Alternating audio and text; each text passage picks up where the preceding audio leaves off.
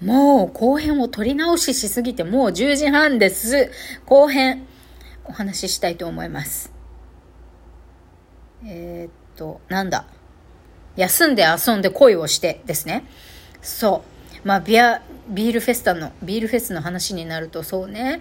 まあ、魔法。うん、そうね。まあ、幸せでさ、ゆったり素敵な時間を過ごせたのよ。でも、そんな時にふとさ、毎日気にしている世界の戦争の状況のこととかがさ、頭をよぎって。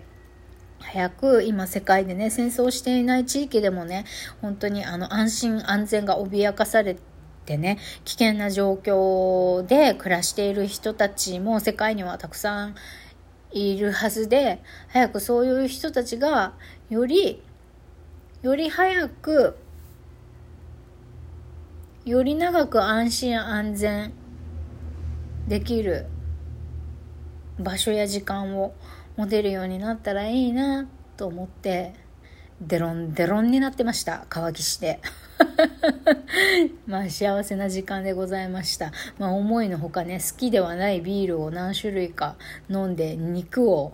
たらふく食って帰りました。土曜日は。楽しい時間でした。なんかちょっと、これは何ですか？とか聞きながらね、あんまり店員さんに話しかけたりとか、お店の人と、例えば一人でバーに行って、バーカンで、えー、バーテンダーさんと話すのを楽しむとか、そういうタイプでは全くないんですけれども、まあ、商品の話を、これはな、何ですかですかって言ってるうちに、まあ、いろんな会話に広がって、まあ、あの、自ら積極的に人と関わりたいと思わない私でも、まあ、美味しく楽しく過ごしてたソロビアフェスタでした。はい。で、まあそれが土曜日。もうたらふく食いすぎてさ、家帰ってきて夜さ、もう何？男の人みたいにもう胃、胃から、パイ下からもうお腹が出てんの。下っ腹だけじゃなくて、あの、パイ、パイ下、胃の方から、わかる？意味。パイ下からもうお腹が出てるみたいな状態になって、もう苦しくて苦しくて、うー、食べ過ぎたって言いながら土曜は寝ましたね。で、昨日日曜日は、もう一人創業スクールで同期の女性がいて雑貨店を経営している方がいてその方のお店の1周年祭ってことでこの3連休1周年祭やっているので遊びに行ってきました。で、まあ、いつもの雑貨だけじゃなくってなんかタロットリーディングとかなんか何だったかななんかいくつかなんかお友達の事業主を呼んでワークショップとかもやってたんですね。で私はまたアクセサリー買ったっちゃ買っちゃったんだけど雑貨を買ってあとワンコインタロットリーディングをしてもらったんですよ。でまあこのタロットリーディングをやってる方がその知り合いの女性オーナーさんの娘さん17歳の娘さんだったんですけど今日今日デビュー戦なんですとか言ってねもう美しくてもうもうお肌がパーンって針と艶があってさ、何もしないでも、もうゴミ袋着てても綺麗でしょ、17歳だったらっていうぐらいね。もう若さあふれる美しい娘さんでございました。その方にね、17歳のあの、タロットリーディングデビュー戦の彼女にね、私は占ってもらいました。ワンコインで。そしたら長かったけど今日のタイトルなんですよ。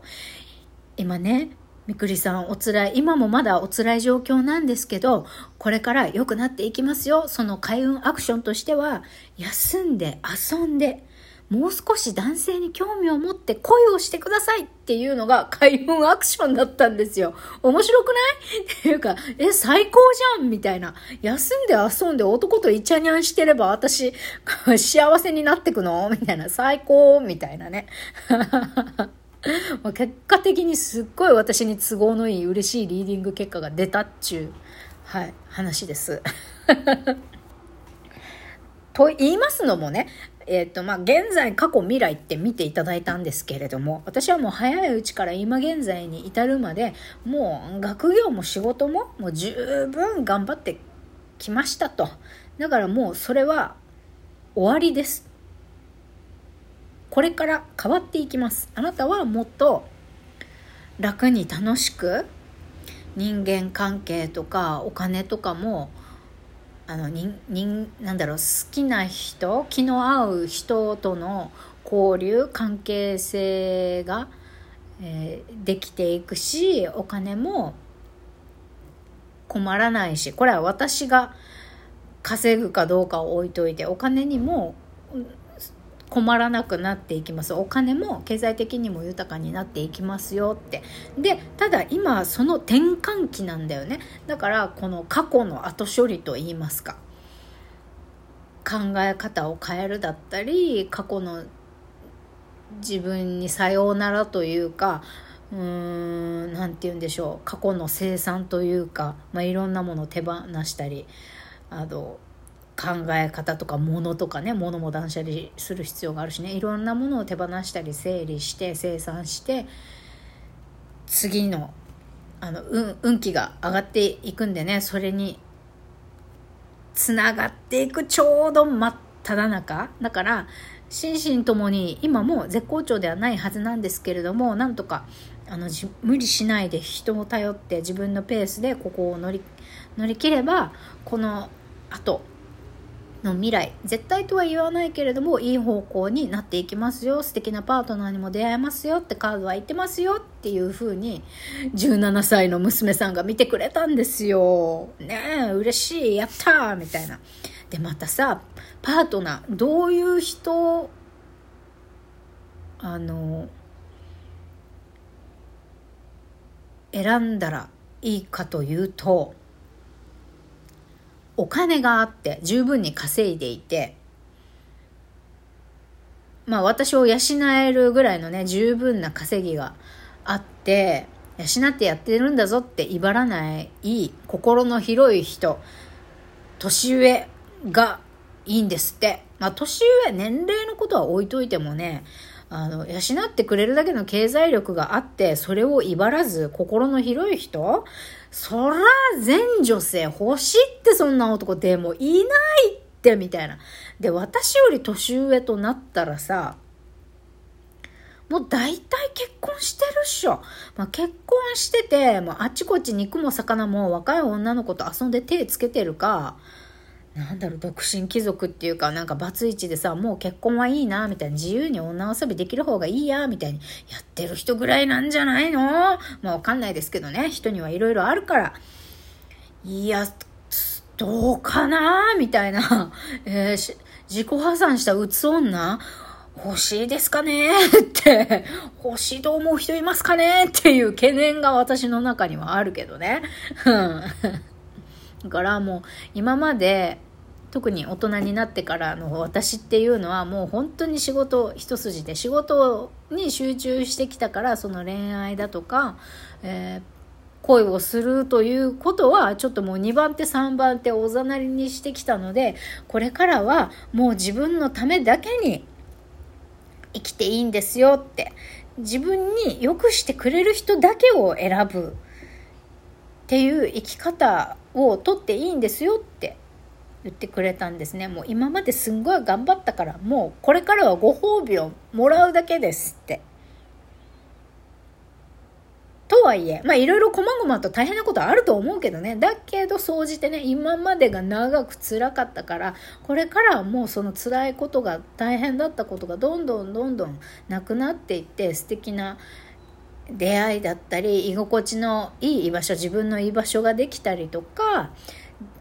えーと、自分が大変な状況になっても助けてくれる仲間とか友達とかパートナーに出会えますよっていう素敵な結果が出たのよ。嬉しい。ね。ででもね私まあこの生活保護の受給終えてね終えてさあ社会復帰するぞってなったらもちろん自分でね個人事業主としてお金を稼いでいくつもりではあったの。なんだけど私仕事しないで家庭に入った方がいいんだって。だからお金のある人を選んだ方がいいっていうふうにアドバイスをいただいたの。っていうのはなんか面白いんだよ。私ってもともと稼ぐ力はあるんだけど、もう勤め人とか事務員とか全く向いてなくって、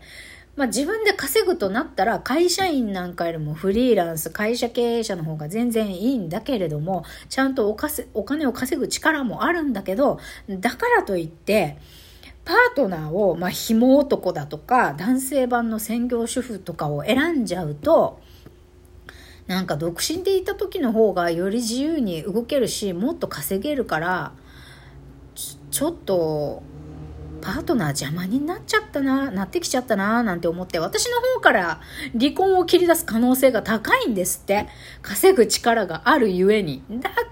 ら、あえて、あの、仕事はせず、自分を養える。プラス、まあ、このこの私さ読んでくれてるこの高校生の女の子にね彼女にうつ病だっていうことはあの言ってないんだけれども万が一あなたが病気であの働けないとか生活もままならないっていう場合にお金でも精神面でも余裕でサポートできる人がいいですって言ったの。面白いと思って。っていうか私さ、どっちかっていうと紐とか専業主婦が欲しいぐらいに思ってたの。私が稼ぎたいから、みたいな。別に男の人に経済力求めるのやめようって思ってたのね。だってそれをプレッシャーに感じている男性も多いわけじゃない？世の中には大人、男が稼がなきゃいけないとかさ、男が支えなきゃいけないとかさ、そういうのからもう男性にはもう解放されてほしいなっていうふうにも勝手に思ってるわけです。だから、女性が稼げるようになればね、男性も苦しさから解放される側面もあると思うんですよね。今言ったみたいな、もう女性の方が稼げちゃって捨てられる男性もいると思うけど、まあ不思議なもんで、まあビジネスにするしないは別として自分のこれやりたいって夢中になれるものはどんどん突き詰めていいし、お金のある男性に養ってもらいなさいということでした。